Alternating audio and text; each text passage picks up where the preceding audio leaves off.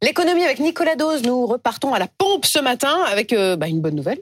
Le prix des carburants est à son plus bas niveau de l'année 2023. C'est la conséquence euh, du prix du baril qui reste sage euh, finalement? En partie. c'est bon parce qu'on ne voit jamais le prix baisser. On pense que c'est toujours plus cher et puis par moment on réalise que ah Alors c'est très largement dû effectivement à ce baril de pétrole. Il est à 80 dollars encore ce matin. Il oscille 79-80. Ça fait des semaines que ça dure. On voit bien qu'il est insensible aux événements du Proche-Orient, il est beaucoup plus sensible au ralentissement de l'économie au niveau mondial qui se confirme, et principalement le ralentissement du premier importateur de pétrole au monde, qui est la Chine.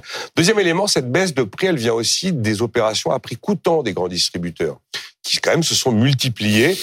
Après, l'aspect taux de change, euro, dollar, cette fois-ci, ne joue pas ou très peu, parce que l'euro est relativement stable face au dollar. On est un peu remonté à 1,10 dollar, ce qui est bon donc pour le consommateur. C'est quand même un effet marginal actuellement. Bon, dans le détail, ça donne quoi, Nicolas? Eh ben, dans le détail, on a eu le relevé du ministère de la Transition écologique sur la semaine dernière. La, la, la, la baisse la plus forte, c'est pour le samplon 95. On a perdu 3 3,6 centimes. En une semaine, on est à 1,60. Qu'on dise 3,6. Parce que 3 centimes, je vois. Oui, mais si, je vois pas. Mais quand on donne des prix, on donne des prix avec 3 ou 4 chiffres après la virgule. 3 4 centimes, quoi. Un peu moins, mm. presque 4 centimes de baisse. En tout cas, partout, on est à moins de 1,80€ le litre. On a souvent tendance à trouver que c'est cher 1,80€ le litre.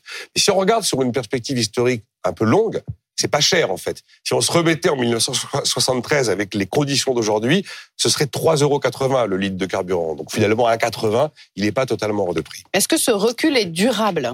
Pour l'instant, il y a toutes les raisons de penser que oui. Mm. Côté demande, le ralentissement économique, notamment de la Chine, il est là. Et tous les signaux actuellement virent plutôt du côté rouge que du côté vert.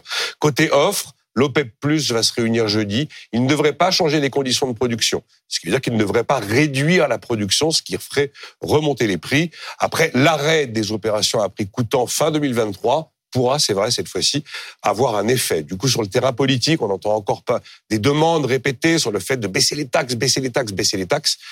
Alors bien sûr, il y a l'effet immédiat de ce qui se voit si on baisse les taxes, c'est bien, ça adoucit la facture du plein. Sauf que ce qui ne se voit pas, comme toujours avec les baisses de taxes, c'est que d'abord c'est injuste parce que tout le monde en profite, c'est souvent peu efficace parce que la baisse de taxes va généralement dans la poche du vendeur et ça coûte une fortune aux finances publiques. Car baisser les taxes immédiatement, ce sont des impacts qui se comptent en milliards d'euros. Il vaut beaucoup mieux des chèques carburants comme celui prévu à la rentrée. Merci Nicolas.